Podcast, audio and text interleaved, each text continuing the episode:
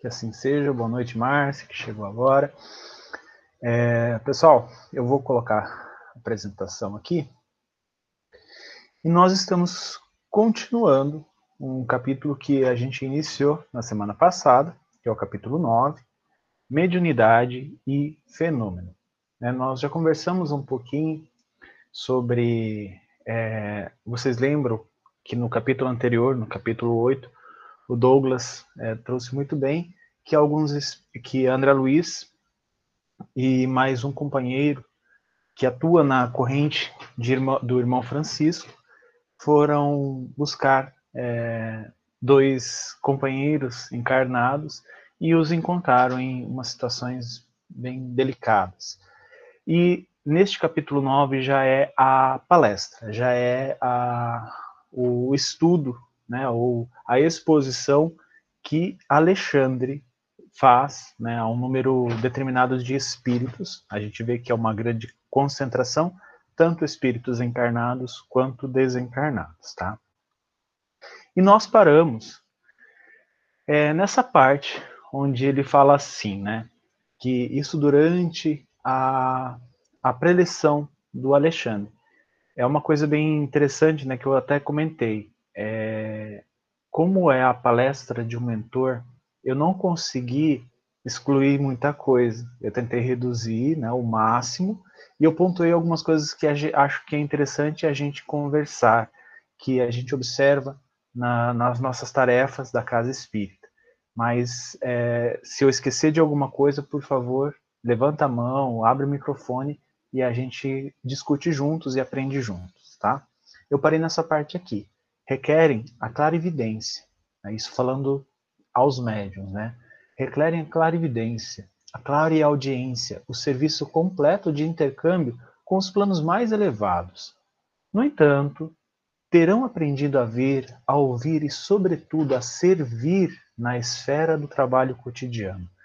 Eu tinha comentado na semana passada e me chamou a atenção isso, porque muitos de nós, né, é, muitos que procuram a, a, os cursos de educação mediúnica, é, mediunidade, estudo e prática, desenvolvimento mediúnico, enfim, de, independe do, do, nome que, ele, que esses cursos é, recebem nas diversas federativas, é, independente disso, muitas pessoas estão indo lá pelo fenômeno, porque eles querem ter vidência, eles querem ouvir os espíritos, né, qualquer tipo de mediunidade, né, psicografia, psicofonia, mediunidade em serviço, intuição, mas o Alexandre ele, ele traz muito bem.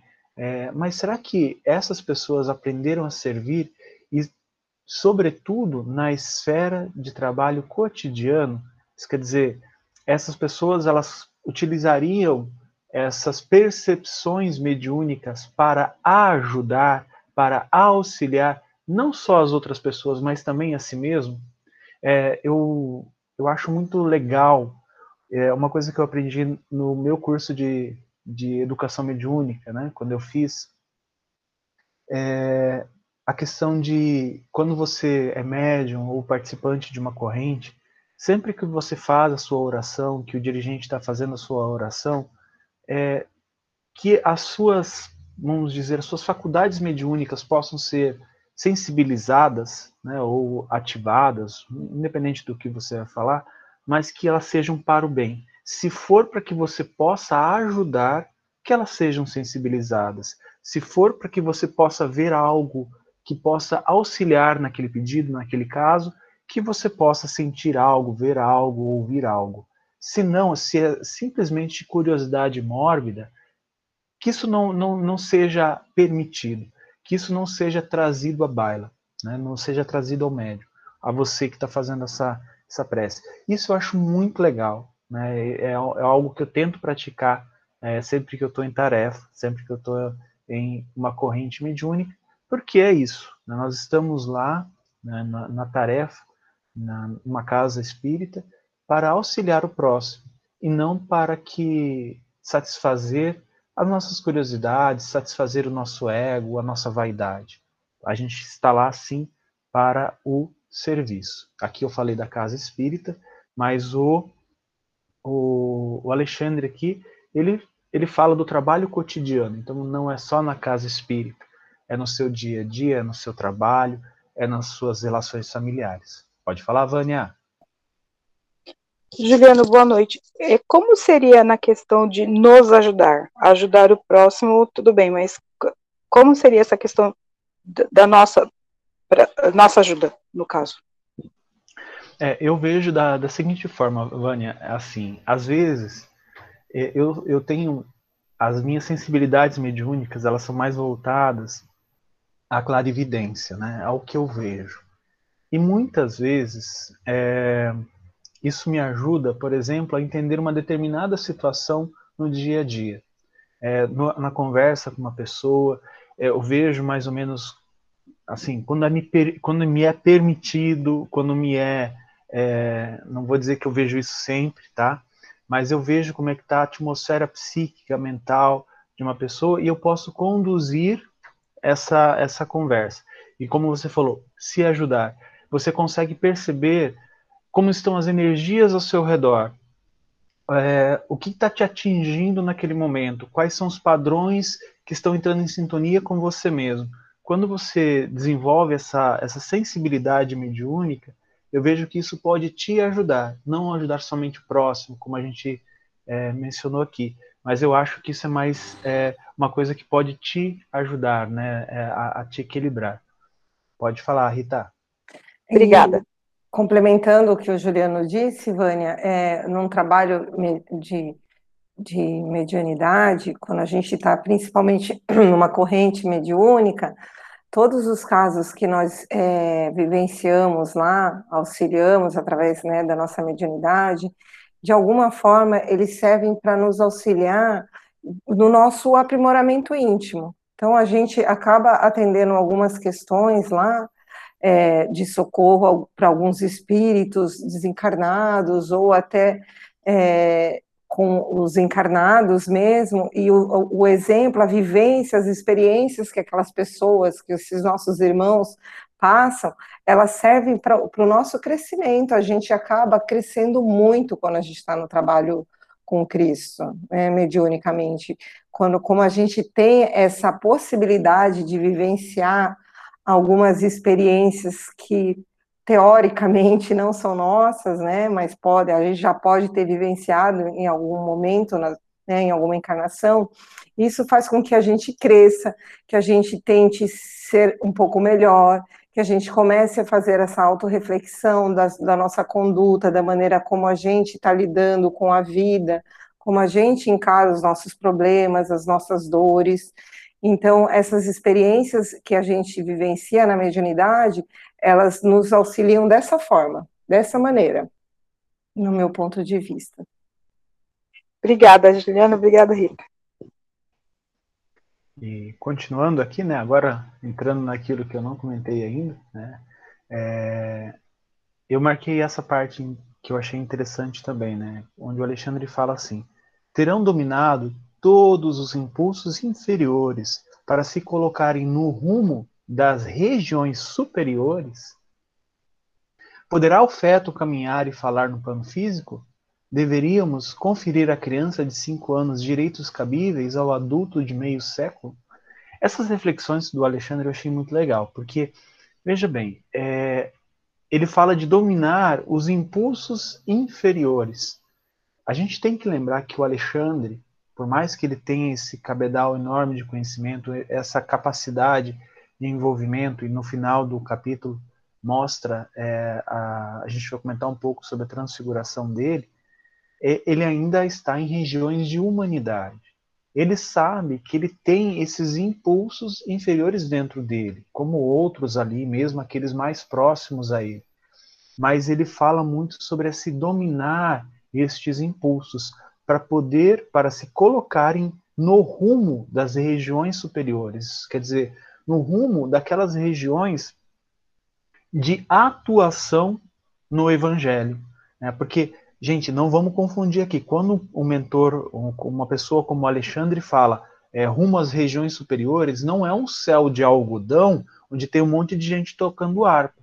Não, é um trabalho ativo com o Cristo, onde a gente vai sempre atuar, vai ter um monte de pessoas atuando em prol dos nossos irmãos menos esclarecidos, menos é, compreendidos. Então, assim, é, é, isso eu acho muito interessante. Às vezes, quando a gente lê os livros, principalmente as obras mediúnicas, né, pela primeira vez, a gente fala assim: ah, esses espíritos estão alcançando a elevação, estão alcançando mais próximos da perfeição.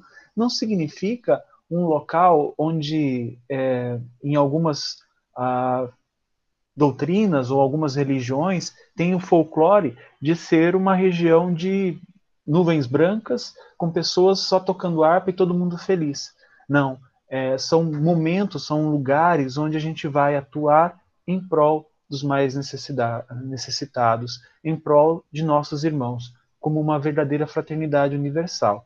E para isso, o Alexandre coloca muito bem: é, poderá o feto caminhar e falar no plano físico? Isso quer dizer, é, é uma criança, um bebê, ele precisa de cuidados, ele precisa ser ensinado, ele precisa ser conduzido. Ele está, na minha visão, né, ele está falando que a gente, nesse, quando a gente faz essas andanças pelo, pela espiritualidade, com a mediunidade, ajudando, auxiliando, nós somos conduzidos como uma criança, né, que acabou de nascer e precisa ser ensinada, precisa ser é, muitas vezes retirado na mão dela alguma, alguma coisa que possa machucar. Então, é, é, essa, essa metáfora do Alexandre eu achei muito bacana.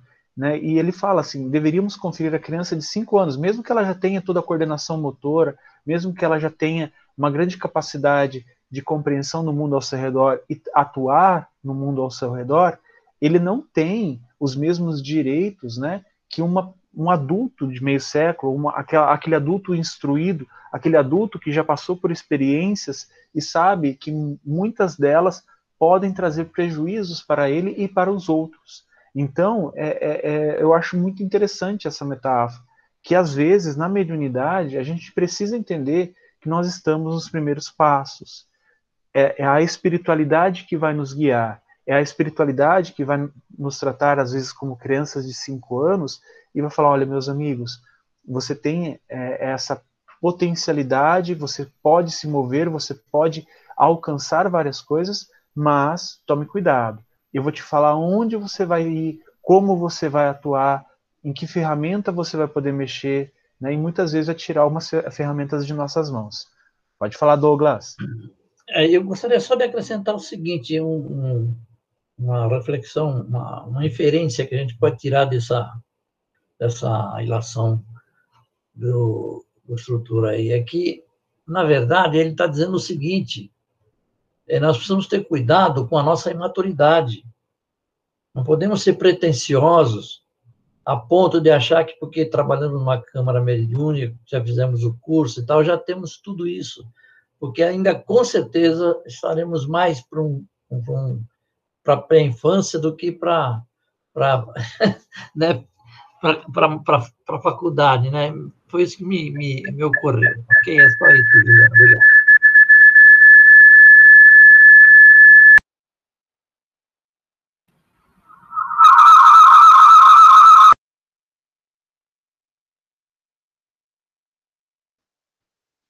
Irene, você quer falar?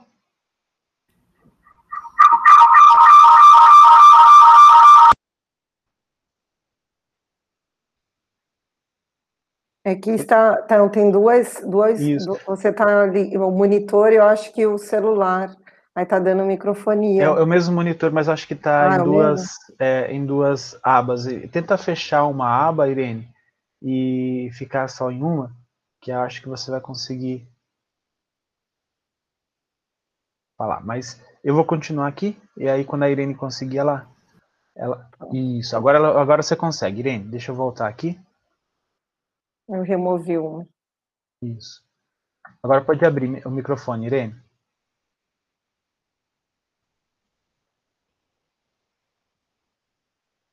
Não estamos ouvindo, Irene. Acho que está em uma outra tela aí do seu computador. Uma outra janela.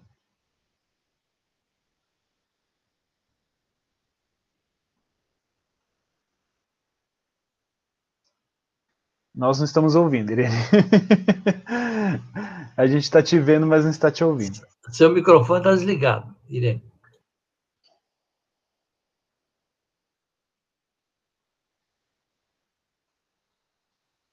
É que o microfone está desligado, né? Não está dando para ouvir.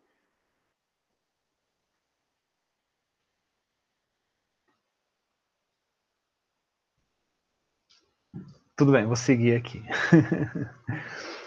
Aí é, o Alexandre ele continua, fala assim: ó, urge, porém, estimar o trabalho antes do repouso, aceitar o dever sem exigências, desenvolver as tarefas aparentemente pequeninas, antes de vos inquietardes pelas grandes obras e colocar os desígnios do Senhor acima de todas as preocupações individuais.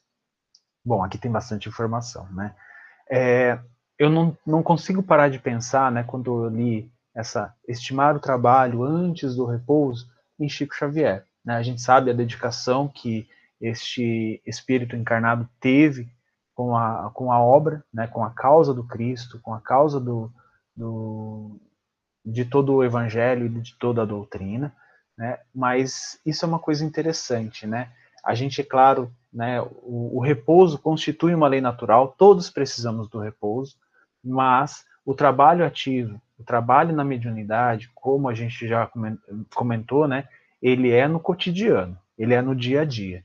Então, é, aqui Alexandre, Alexandre não está falando para que a gente, né, que é, está começando na seara do trabalho mediúnico, viva inteiramente em função disso mas que isso seja um norte para nossas atitudes em todos os momentos. Né? Esse trabalho aquela, aquela vigília que você tem com tua conduta, é, com tuas emoções, com teus sentimentos, com teus pensamentos. Né? E antes do repouso, antes de você, é, como é, fala o apóstolo dos gentios, né? antes de você dormir, né? antes de você continuar dormindo, você despertar, e ele fala uma coisa muito legal aqui, né?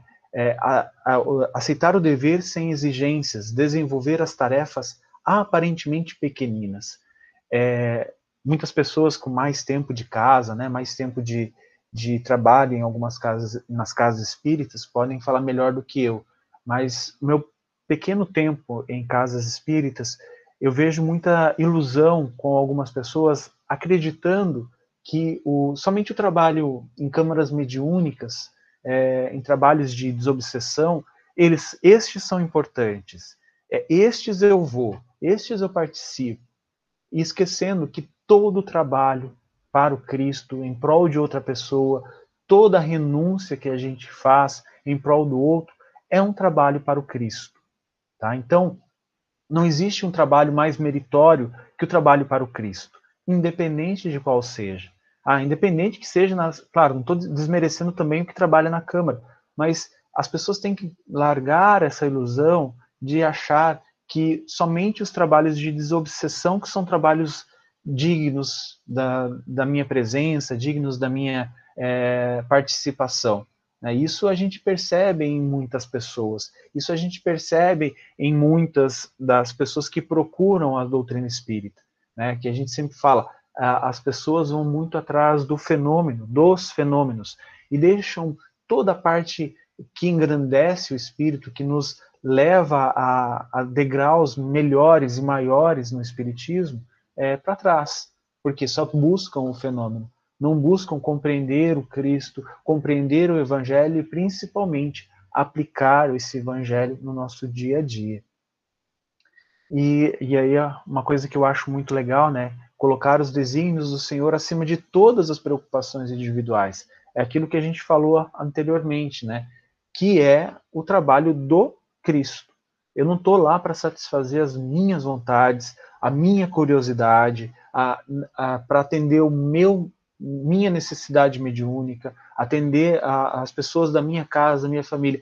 É claro que isso tudo pode ser feito. Ninguém está falando que isso não pode e também não será feito mas que o nosso pensamento ele tem que ser mais nessa, nessa é, dessa forma, né, de é, colocar os desígnios do Senhor acima de todas as preocupações individuais. Se você está lá para o Cristo, para o trabalho do Cristo, é dessa forma que a gente tem que atuar. Pode falar, Rita. É, eu acho que o Alexandre também reforçou aqui a importância da gente é, relembrar, né, lembrar que o trabalho mediúnico ele não é, se define só na casa, se consiste só numa casa espírita ou numa igreja, né? Sei lá onde você onde você vai é, procurar, vamos assim, né? O trabalho mediúnico ele é muito mais amplo, é o tempo todo a gente está sendo é, trabalhador do Cristo. E quando eu acredito que ele fale dessas tarefas aparentemente pequenininhas, é quando a gente é o nosso dia a dia, a nossa rotina diária, é, essas tarefas que nós temos dentro de casa, né, dentro do nosso trabalho, que a gente esquece que tudo faz parte da criação. Então, qualquer tipo de tarefa executada para o melhor, para o crescimento, é uma tarefa para Deus. Você vai estar sendo um instrumento de Deus. E, e de esse colocar os desígnios do Senhor, né, acima de, das nossas preocupações, do nosso ego mesmo, da nossa individualidade, da, da nossa arrogância, que a gente precisa entender que a gente está o tempo todo sendo trabalhador do Cristo, e não só na casa espírita. Eu acho que Alexandre aqui quis tirar esse mito de que só tarefa mediúnica é realmente uma tarefa é, que é a tarefa do Cristo. Não, todo tipo de trabalho para o bem, para auxiliar, para crescer, inclusive para o nosso é, auto, auto aprimoramento, auto crescimento, é um trabalho para Deus. Muito bem, Rita. E também é, não é só na, na casa espírita que é o trabalho mediúnico, né? Para quem faz ou fez os cursos de educação mediúnica, é, o livro Seara dos Médiuns do Emmanuel é, ele fala de mediunidade, mas ele fala da tua atuação no dia a dia, da tua atuação é, em todos os campos da tua existência. Né? Quer falar, Rita? então eu vou continuar aqui. Ele fala assim: ó, coletivamente, não somos duas raças antagônicas ou dois grandes exércitos. Ele tá, aqui ele estava se referindo, é, porque a gente lembra, tinha aquela parte dos espíritos em desdobramento, encarnados, que, a, que estavam ali assistindo a palestra, e a parte dos é, amigos da espiritualidade, os desencarnados. E ele está mostrando aqui, olha, gente, a gente não, não, não, nós não somos duas coisas diferentes, duas raças diferentes, né? Ou dois grandes exércitos, um batalhando né, contra o outro, é, rigorosamente separados através das linhas da vida e da morte. E sim, a grande e infinita comunidade dos vivos. Né? Isso é uma coisa que a gente, eu como espírito, eu esqueço o tempo todo. Né? A verdadeira vida é a vida espiritual. Essa vida aqui, essa vida passageira, ela é passageira, ela é temporária, são estados temporários. Mas a verdadeira vida de nós, espíritos, é do outro lado. É onde reside a nossa essência, né? a nossa, nosso verdadeiro lar tão somente diferenciados uns dos outros pelos impositivos da vibração, mas quase sempre unidos para a mesma tarefa de redenção final. O que ele está dizendo é que não existe essa diferença. Ah, é que só desencarnado que pode ajudar, só desencarnado que pode ser mentor, que pode auxiliar. Não é dessa forma que a gente deve compreender. Né? A gente precisa entender que nós somos uma grande família. E ele fala: quase sempre unidos para a mesma tarefa de, de redenção final, para que um auxilie o outro nessa, nessa conquista dessa redenção, nessa conquista desse aprimoramento. Não julgueis que a morte da forma santifique o ser que a habitou. Né? Isso é uma coisa que eu tinha muito na minha infância, sempre é, eu, eu, vinha de uma, uma, uma outra filosofia religiosa, né? Então sempre tinha essa questão, quando uma pessoa desencarnava, né, morria, é, o, o, celebrante lá na frente, o celebrante religioso, ele falava que a pessoa era um anjo que voltou para Deus. E muitas vezes é, a gente conhecia a pessoa, sabia de algumas atitudes dela, é óbvio que ela não era um anjo. Ela era uma pessoa falha como eu, como um, qualquer um de nós, né? E, e a, muitas pessoas elas julgam que a morte ela né, a, a, o desencarne, ela santifica alguém. Essa pessoa se transformou de um momento para o outro num anjo ou mesmo num demônio, né? É, é um obsessor, uma pessoa é, perversa. Ela vai continuar sendo a mesma pessoa que ela foi aqui, com as mesmas intenções, com as mesmas emoções, com os mesmos sentimentos. Só que agora, como o Alexandre colocou anteriormente, né? O que nos separa, nos difere as vibrações, né? os impositivos da vibração. E é claro que às vezes essas pessoas têm maneiras diferentes de atuar, né? tanto, tanto, na esfera dos espíritos quanto na esfera é, material também. Se o raio de sol não se contamina ao contato do pântano, também um doente rebelde é o mesmo enfermo se apenas troca de residência. Então, a gente percebe isso, né? Se a gente está doente, se tem, a gente tem algum problema de saúde, se a gente trocar de casa, não vai acontecer nada, a gente vai continuar tendo o mesmo problema de saúde, porque isso é uma coisa nossa. E, a, e essa, essa metáfora que ele usa, ele fala assim: se essa, se essa pessoa era uma pessoa perversa, encarnada, o espírito não mudou, né? É, é a mesmo espírito, é a mesma pessoa. E, é, e ele vai continuar sendo uma pessoa perversa lá do outro lado também. Né? Então, é, é só para que nós médiums não nos, nos iludamos, tá? E eu acho que isso é muito importante, essa informação é muito importante, porque às vezes a gente, nas correntes, né, a gente percebe que alguns médiums, algumas pessoas têm uma visão errada, é, achando que os espíritos que desencarnaram, que têm essa, essa conduta, essa índole moral mais baixa, é, são perversos por natureza, ou são é, espíritos obsessores, são gênios do mal, né? Não é nada disso. São irmãos que estão no caminho do erro, são irmãos que merecem a nossa, nossa consideração, a nossa empatia e as nossas tentativas né, de tentar trazer eles para o entendimento.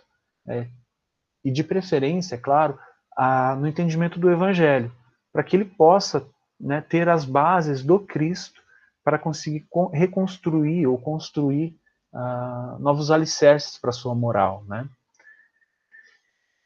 E ele fala, né, continua, todo um exército de trabalhadores do Cristo funciona em cada núcleo de, de vossas atividades relativas à espiritualização. Então, tem uma galera junto com a gente, principalmente se a gente tem essa, essas atividades relativas à nossa espiritualização, à nossa construção espiritual. Então, não devemos achar que estamos sozinhos ou só estamos em 10 pessoas, 9 pessoas aqui nessa, nesse estudo, que isso é uma, um pensamento é, bem pequeno, porque a gente sabe que a espiritualidade está nos acompanhando, muitos estão também participando conosco do outro lado, que sejam encarnados ou desencarnados, né? Todos são bem-vindos a participar e aprender um pouco mais.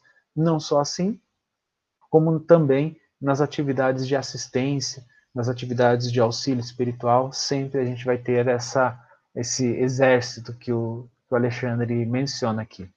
Convocando-vos ao sentimento iluminado, à virtude ativa, ao departamento superior da vida íntima. Todavia, é ainda muito forte a vossa tendência de materializar todas as expressões do espírito, esquecidos de espiritualizar a matéria. Isso, essa é uma parte que eu achei muito interessante. É difícil o, a interpretação. Até a Rita me mandou agora de manhã é, esse mesmo, essa mesma parte. É, eu acho assim, é, é para mim é difícil a interpretação, mas eu gostaria de ver com vocês. A minha interpretação é o seguinte: muitas vezes nós queremos que tudo né, faça sentido na questão material, tudo faça sentido aqui na nossa, nossa, nossa existência. E a gente esquece que a nossa existência ela serve para que a gente espiritualize todos os acontecimentos a nosso redor. É, porque esses acontecimentos, eles são também é, manifestados na esfera espiritual e não só na esfera material. Né? Eu não sei se alguém tem um entendimento um pouco diferente. Se tiver, por favor, me ajudem, que é, um, é, uma compreensão mais difícil que eu achei nessa, nessa fala dele. Ninguém vai me ajudar? Ok, tá bom. É, a possibilidade de comerciar emoções com as esferas invisíveis que vos rodeiam não representa, de modo algum, a realização espiritual imprescindível à edificação divina de cada um de nós. Isso quer dizer, se você tem vidência, se você pode ser um médium que pode permitir psicografia, ou psicofonia, ou clareaudiência, enfim, qualquer faculdade medianímica, isso não te coloca em uma situação melhor, isso não te, te, te autoriza a ter essa, é, esse comércio, né, como ele fala, comercializar emoções com as esferas do, do, do invisível. Então, isso não te autoriza de forma alguma. Né? E esses dons, eles são para serem utilizados, são ferramentas para serem utilizadas em prol da humanidade, e não em prol de, como a gente falou, de coisas mesquinhas. Porque o problema da glória mediúnica não consiste em ser instrumento de determinadas inteligências, mas em ser instrumento fiel da divindade. É, essa é uma, uma questão importante, né? A gente fala assim, ah, minha capacidade mediúnica, minha mediunidade, ok, elas são manifestações daquelas potencialidades que estão em ti, mas essas potencialidades são todas voltadas a Deus, são todas voltadas à manifestação divina, ou pelo menos deveriam ser. Né? Então esse esse que ele chama aqui é esse instrumento, ele deveria ser fiel, sim, às questões é, de Deus. Tanto que tem uma passagem no livro Paulo Estevão, é, em que Estevão responde para Saulo de Tarso, quando ele estava é, no, no, no, Sinédrio, né? É, e eu esqueci a passagem correta, tanto que é uma passagem que todos os dons, é, nada, nada é meu, nada da, daquilo que eu tenho é meu, tudo é dom de Deus, né? tudo é uma graça do Pai. É mais ou menos dessa forma que ele responde, eu não sei, tá? Eu posso estar errado aqui a, a, a, como ele respondeu, mas é mais ou menos isso, e isso eu achei lindo da, da parte do, do Estevão. É o Salmo de Davi, né? Ele dá um exemplo do Salmo de Davi, se eu não me engano, é o Salmo 2 ou é o 3, que ele fala que tudo que vem da gente, né? Tudo que nós temos vem de Deus, né? Somos, afinal, somos criaturas criadas por, né, por essa inteligência. Bacana. E aí ele começa a falar sobre um pouco mais sobre mediunidade. Né? E o Alexandre fala assim: mediunidade, prosseguiu ele, arrebatando-nos os, os corações. Né? Isso quer dizer, abraçando ainda mais a todos os presentes. Constitui meio de comunicação, e o próprio Jesus nos afirma: Eu sou a porta. Se alguém entrar por mim, será salvo e entrará, sairá e achará pastagens. Por que audácia incompreensível imaginais a realização sublime sem, os, vos, sem vos afeiçoardes ao Espírito de verdade, que é o próprio Senhor? Né? Então, assim, é, é por isso que depois a gente vai estudar isso no Mecanismo da Mediunidade. O último capítulo é Mediunidade e Jesus, ou Mediunidade com Jesus, algo desse tipo. Então, assim, a gente tem que compreender que nós, claro, numa casa espírita cristã, nós sempre vamos tentar trazer a mediunidade alinhada ao Evangelho. Né? Então, você vê o esforço do Alexandre em falar isso para a gente, e depois de uma, um, uma pessoa como o Emmanuel trazer vários livros é, voltados a essa, essa conduta na mediunidade e sempre nos levando ao Evangelho.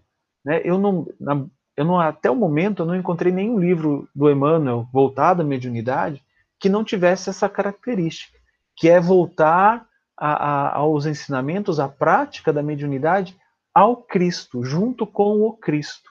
Né? Então, isso eu achei muito legal. Né? É claro que isso, é, todos a, de todas as federativas, o material de todas as federativas que eu já vi, todas fazem isso. Né? Então, todas elas, eu posso dizer assim, é, de 100% das aulas, 80%, 90%, 90% das aulas ou do conteúdo das aulas é voltado ao Evangelho. E lá 10, 20% é voltado à prática mediúnica, a exercícios de mediunidade, né, exercícios de percepção. Então é muito pouco. Por quê? Porque todas elas já percebem essa, essa necessidade da mediunidade andar junto com o Evangelho de Jesus. E só para curiosidade, né? Alexandre aqui está confirmando que o Espírito da, de verdade, lá do, do livro dos Espíritos, é o próprio Senhor. Né? Às vezes a gente tem essa impressão, ah, quem será o Espírito de verdade? Ah, João Batista, ah, não sei, João Evangelista, não, João Batista, ah, João não sei o quê, quem será, quem será? Não, é, Alexandre já está falando que o Espírito de verdade é o próprio Senhor, tá? Bom, eu acho que ele está tá correto. Continuando, ouvi-me, meus irmãos meus, se vos dispondes ao serviço divino, não há outro caminho senão ele, que detém a infinita luz da verdade e a fonte inesgotável da vida. Então, assim, é, é ruim a gente tentar comparar outros tipos de mediunidade, outros exercícios mediúnicos, né? isso é sempre muito ruim. Eu até falei no início é, da aula anterior, né, do, da semana passada, que não me entendam mal se eu falar alguma coisa aqui e dê um sentido de que eu estou julgando outras, outras filosofias, outras doutrinas, outras religiões. Não é a minha intenção. Mas aqui o Alexandre está sendo bem específico. Né? toda mediunidade, toda a capacidade mediúnica, ela vem, é um dom de Deus concedido a nós, humanidade, em prol dos outros. E a gente só vai conseguir alinhar esse em prol dos outros para servir a humanidade se é pela porta, que é, a, que é Jesus, que é esse caminho. Então, muito, em muitas é, correntes filosóficas, em muitas correntes é, doutrinárias, é, muitos desenvolvem mediunidade, toda a parte prática mediúnica, exercícios de mediunidade e nada ou quase nada de preparação moral, de preparação é, nos alicerces de uma doutrina ou do evangelho de Jesus ou das próprias leis de Deus. Então, assim, isso eu, eu por mais é, isso não é julgamento, mas é uma observação, é, é, o Alexandre está mostrando aqui que isso é muito, muito, é, vamos dizer assim, contrário àqueles ensinamentos que a gente percebe da espiritualidade. Que o mais seguro, o caminho mais tranquilo, o caminho menos tortuoso é a questão de mediunidade ou da, das faculdades mediúnicas com Jesus. Né? Quantas e quantos casos que aparecem nas câmaras mediúnicas de espíritos que utilizaram mal a mediunidade em encarnações passadas, né, contrárias ao, ao alinhamento com o evangelho, e que estão pagando, né, vamos dizer assim, pagando ou sofrendo por causa disso, para reparar isso há muitas encarnações, ou há muitos anos, muitos séculos. Né? Então, eu achei essa informação muito importante, principalmente para nós, né, porque é como nós atuamos e é, esse, esse estudo é voltado à mediunidade, é importante que nós atentemos a isso.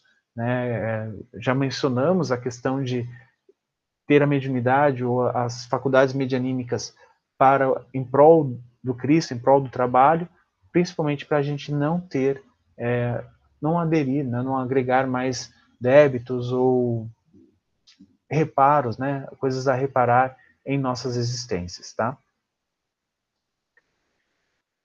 E aí ele fala: não existe outra porta para a mediunidade celeste, para o acesso ao equilíbrio divino que anelais no recôndito santuário do coração. Somente por meio dele, vivendo-lhe as sublime, sublimes lições, alcançareis a sagrada liberdade de entrar nos domínios da espiritualidade e dele sair conquistando o pão eterno que vos saciará a fome para sempre.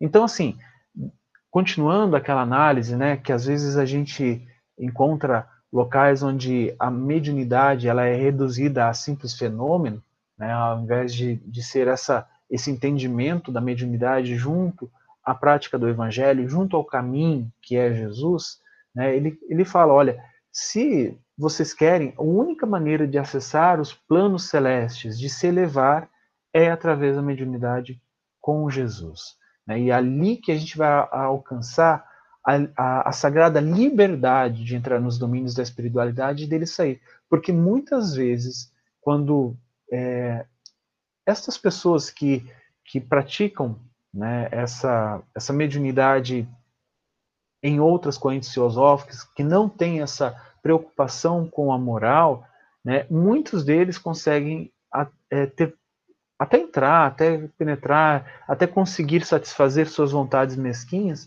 mas estão presos, estão acorrentados a débitos, acorrentados a outros tipos de manifestação de espíritos. Então, isso é muito perigoso né, para, a, para a nossa conduta, para a nossa vida eterna, né, porque a gente vai ter que reparar isso. Todo mal ele precisa ser reparado. Não é uma questão de, de punição, mas simplesmente está na lei natural, é uma coisa que a gente vai ter que reparar. Né? Como é, a Irene colocou muito bem ontem na palestra sobre as questões do karma, as questões da ação e da reação. Né? Ontem a gente acabou tendo uma aula sobre isso. Né? E ele continua falando assim: Ó, oh, meus amigos, a persistência na condição de animalidade vos perturba. Né? Além de nos chamar de criança, ele também olha para dentro dos nossos corações, né, nossos sentimentos, nosso campo mental, e ele percebe que a gente ainda permanece preso a essa condição de animalidade. Sois a coroa espiritual da face da terra, pela razão com que fostes galardoados pelo Senhor do universo. Então, assim, ele está falando, gente, vocês têm toda um prepara uma preparação, foram uma preparação de milênios para que vocês pudessem vir aqui na Terra, preparando a Terra, para que vocês pudessem manifestar, para que vocês pudessem viver em comunidade, construir essa comunidade belíssima que vocês têm. Mas vocês ainda preservam, vocês persistem nessa condição de animalidade. É ela que nos perturba, é ela que, que perturba os nossos corações. Então, eu achei muito legal isso que o, que o Alexandre está pontuando, porque é, é, a gente vai ver mais posteriormente, nos próximos livros, né, em específico o livro Evolução em Dois Mundos, o quanto foi difícil esse trabalho da espiritualidade. Né, e muitas vezes a gente ainda per, não consegue perceber isso e ainda persiste nessa condição. Né? É, é, todos esses espíritos há tantos anos, todos esses enviados de Deus há tantos séculos, vindo aqui na humanidade, nos alertando, né, nos, nos, tentando nos colocar no caminho e a gente ainda persiste em manter-se como um pensamento primitivo, um pensamento que é, vai nos levar a uma espiritualização através da dor, através do aprendizado tortuoso, né, ele vai nos levar. Né, a gente pode escolher por um outro caminho também, que é o caminho que o Alexandre está falando nessa palestra. O facho esplendoroso do raciocínio clareia o santuário de vossas consciências. O, o sublime vos convida ao mais além. Irmãos mais velhos vos convocam ao convívio do Pai. Isso que a Rita falou, né? Aquela resposta que a gente estava falando com a Vânia. É, a todo instante, nas câmaras mediúnicas, a gente tem contato de espíritos que erraram, que tropeçaram, né, exemplos desses espíritos, e muitas vezes a gente está seguindo praticamente os mesmos passos e a gente já consegue observar lá na frente o que pode acontecer conosco. E muitas vezes também nós recebemos instrução de espíritos que, no, que acompanham da espiritualidade, que tem um pouco mais de entendimento que a gente, e a gente não presta atenção. A gente é aquele adolescente birrento que os pais já têm uma vivência, que os pais já têm uma, uma consciência, tentam nos passar alguma coisa é, alguma advertência, alguma dica, alguma, é, algum apontamento, e nós simplesmente somos aqueles adolescentes que não querem prestar atenção. É isso que o Alexandre está falando aqui. Esses irmãos mais velhos, como ele coloca, né, estão o tempo todo nos auxiliando, nos intuindo, é, nos orientando, e nós não prestamos atenção. E nós não simplesmente não é, ignoramos, nós simplesmente ignoramos esses irmãos e os seus conselhos ou suas, as suas contribuições. No entanto, buscais demorar voluntariamente na fauna da irracionalidade primitiva. É, eu vejo esse exemplo, vou usar o próprio capítulo anterior daqueles dois irmãos que é, André Luiz e aquele companheiro da, da equipe do Francisco do irmão Francisco foram buscar, é, que se mantém. Eles poderiam estar ali aprendendo um pouco mais, teriam, tinham firmado esse compromisso, mas simplesmente é, se perderam nessa, é, se demorando voluntariamente, se entregando voluntariamente a, essa, a esses, é, é, é, essa, esse primitivismo, a esse pensamento, a essas sensações, a, essas emoções, esses sentimentos. Eu acho que isso foi uma coisa muito legal que o Alexandre trouxe e que muitos de nós é, tem, estamos nesse exemplo. Né? Eu, eu, talvez eu falo por mim que às vezes no sono físico realmente, né, antes do sono do corpo físico, é, eu não me preparo e, e, é claro, óbvio que eu não, não vou servir para ajudar uh, ninguém na, durante o desdobramento do sono. E tem outras, outros dias que eu me preparo, que é, acontece um, uma assistência linda, uma, uma coisa maravilhosa, eu acordo emocionado, me sinto bem o dia inteiro, mas outros dias eu ainda me perco nessa irracionalidade, sendo que eu já conheço a parte boa no desdobramento ou na atuação junto a esses irmãos né, é, da espiritualidade. No campo vibratório da mente humana, sente-se ainda o veneno das víboras ingratas, o instinto dos lobos famulentos, as ciladas das raposas, o impulso sanguinário dos tigres vorazes, a vaidade e o orgulho dos leões. Não acrediteis que semelhantes atributos sejam características do corpo mortal, simplesmente. Isso aqui eu achei bacana, sabe? Porque no autoconhecimento, né, é... eu aprendi algumas coisas, e tem umas coisas legais no autoconhecimento, que irmã se fala, né, que muitas vezes é, a gente não compreende que os sentimentos é, como o orgulho, o egoísmo, a vaidade, né, foram colocadas no homem lá no início para o bem. E nós utilizamos muito mal isso. E, e pelo que o Alexandre está falando, nós continuamos utilizando. Ele usou esse, esse exemplo de alguns animais para mostrar que às vezes a gente age como estes animais, sendo que a gente já está passando dessa fase, vamos dizer assim, que a gente já deveria estar deixando a animalidade e entrando na parte é, humana realmente. Não quer dizer que biologicamente nós não somos seres humanos, nós somos, mas espiritualmente nós ainda estamos caminhando para a humanidade. Na minha visão, a gente está num grau bem inicial da humanidade, né, de humanidade, graus de humanidade espiritual, tá, gente? Eu não estou falando aqui de humanidade carnal, porque na matéria nós somos seres humanos, tá? Então eu achei isso muito legal, que nós mantemos esses sentimentos animais, mas porque nós abusamos destes sentimentos que no passado serviram para nos, nos ajudar como, ser, como seres em sociedade, como uma comunidade. E uma coisa interessante, muitos de nós pensam que isso pertence única e exclusivamente ao corpo. Né? É, essas emoções, esses desejos, a vontade de utilizar uma droga, a, a, a, os desvios na área sexual, é, os desvios de pensamento, os desvios da gula. A gente acha que tudo isso é só do corpo mortal e não é. Isso tudo também faz, isso é claro, faz parte de você como espírito eterno. Então, são coisas que nos ligam à animalidade que o Alexandre está mostrando aqui, está falando nesse, nesse, nessa palestra. Em muitas ocasiões, em vez de cultivardes as qualidades positivas de realização com Jesus, permanecei no, no fomento de interesses mesquinhos da concorrência humana aos centros passageiros de pura sensação. Então era aquilo que eu estava falando sobre satisfazer esses prazeres é, que nós sabemos que não, não vão nos levar a, a lugares muito longes, né? É, ou manter aquele pensamento ainda vinculado ao egoísmo, ao orgulho, né? Que lá no passado eles serviram para gente e muitas vezes é, eles nos auxiliam a evoluir.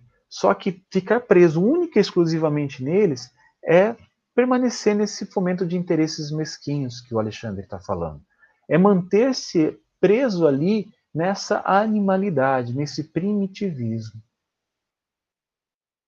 Sem qualquer preparação, intentais a travessia de fronteiras vibratórias, invocando as potências invisíveis de qualquer natureza para o adestramento de forças psíquicas, qual homem leviano que exigisse orientadores, ao acaso em plena multidão, esquecido de que nem todos os transeuntes da via pública permanecem em condições de beneficiar, orientar e ensinar. Bom, aqui é, é uma questão da gente conversar bastante, né? É, eu, eu, conduzo o departamento de ensino da casa já um, da casa espírita há um tempo.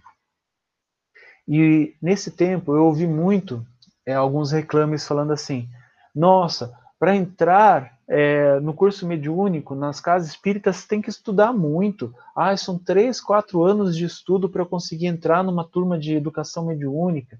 Ah, é, mas em outros lugares a gente pode ser colocado a qualquer tempo, chegando lá a gente já tem na prática mediúnica. Bom, isso realmente, é, e aí eu, eu, preciso dar alguma resposta. É claro que existem casos que é, são pessoas esforçadas, são pessoas que podem atender e podem é, entender é, a essa preocupação das casas espíritas. Mas eu vejo que elas são muito voltadas a essa questão da preparação, né? porque todos vão a casas espíritas, ou muitos vão a casas espíritas, melhor dizendo, em busca de fenômeno, esquecendo dessa construção, dessa preparação. Porque é, é, é muito simples achar doutrinas e correntes é, religiosas em que o fenômeno é visível para todos. A pessoa chega, é, é, naquele mesmo instante, ela já vê fenômenos de cunho mediúnico. Né? E o Espiritismo, pelo menos as casas é, alinhadas com a doutrina, alinhadas com a, a obra né, que o André Luiz nos deixou, nos, deixou é, nos trouxe, na verdade, que nos deixou foi o Chico, é, que nos trouxe é voltada a essa preocupação da preparação. É por isso que você faz dois, três anos de cursos preparatórios, básicos de doutrina, para que você possa chegar lá no, no Educação Mediúnica e entender um pouco o que são vibrações, o que é a emanação, o que é a sintonia, né? porque muitas vezes as pessoas chegam e não entendem isso. E o Alexandre está falando que isso é muito importante. Né? Por quê? Porque da mesma forma que a gente não quer, não é o ideal, da gente chegar ali na rua e, falar, vem cá, fulano, não te conheço, não sei para onde você está indo, de onde você está vindo, mas me dá um conselho aqui. Né? Eu estou passando mal, tem essa pessoa aqui falando isso, o que, que eu faço agora?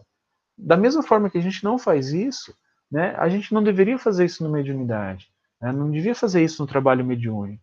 A gente precisa ter atenção, a gente precisa ter preparação e estar em sintonia com aqueles que têm a capacidade, né, o entendimento para realmente auxiliar. Porque senão a gente pode estar rodeado dessas pessoas, desses, desses transeuntes, que não têm essa formação e que não têm esse conhecimento para auxiliar, que não têm essa, essa capacidade para falar sobre aquele caso, ou não tem a amorosidade necessária para tratar daquele assistido, inclusive você mesmo, né? É, então, essa é uma preocupação muito grande das casas espíritas, e eu vejo com bons olhos essa preocupação. Né? E esse, é, é, esse preparo ele é muito importante, porque né, o exemplo do Alexandre aqui foi belíssimo. Né? Não, é, não é assim que a gente é, gostaria ou seria o ideal ah, para atuar. Né? Mas só mais esse slide, já estamos, estamos em três minutos né, para terminar. Se as máquinas mais simples da Terra pedem o concurso preparatório do operário para que o setor da produção não desmereça em qualidade e quantidade, como esperais que a mediunidade sublime se reduza a serviços automáticos, a puras manifestações de mecanismos fisiológicos, indene de educação e de responsabilidade? É, muitas vezes a gente ouve relatos que são nesse sentido, de que, ah, não, eu vou lá somente para ser um instrumento. Eu não preciso me preparar, eu não preciso ter conhecimento, eu não preciso ter entendimento, eu não preciso estudar é, sobre mediunidade. Eu já fiz o meu educação mediúnica por dois anos, eu já estou preparado, já sou médium. Não é assim. Precisa desse preparo, precisa dessa atualização, precisa desse entendimento do mundo ao nosso redor. Né? Então, o, o Alexandre está colocando aqui que há necessidade sim desse preparo. Né? Quantos e quantos são os, os palestrantes que também são médiums e falam assim: olha, eu não tive tempo de preparar minha palestra, então você me dá uma ajuda lá hoje à noite, tá? Porque hoje eu vou palestrar, então vou mediunizar e você fala.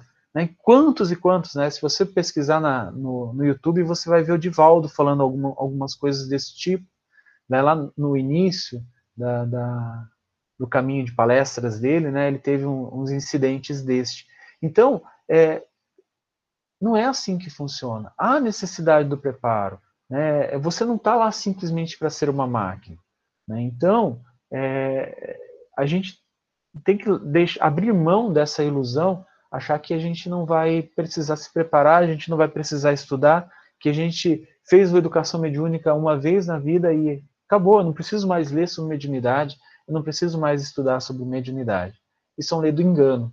Né? É, eu acho que é um campo tão vasto, é um campo com tanto assunto, né? e a gente está tentando, nesse, nesse, nessa uma hora semanal, extrair um pouquinho das lições que tem em poucos livros. Né? A gente está no, no segundo livro de estudo, né? a gente começou com Mensageiros, estamos no Missionários da Luz agora, tentando extrair um pouco do, da quantidade de informações que esses livros nos trazem. E então, isso a gente se. Falando somente de André Luiz, tem tantos outros espíritos que trouxeram coisas maravilhosas sobre mediunidade e a gente precisa, pelo menos, entender. A gente precisa, pelo menos, é, nos aprofundar e entender um pouco mais do que estes autores querem nos trazer e querem nos ensinar. Bom, gente, eu vou parar nesse slide. Mas, é, eu acho que, que agora a gente tem tarefa. Né? Se alguém quiser comentar alguma coisa desses slides que eu passei, vocês ficaram muito caladinhos hoje, mas sintam-se à vontade para comentar, tá?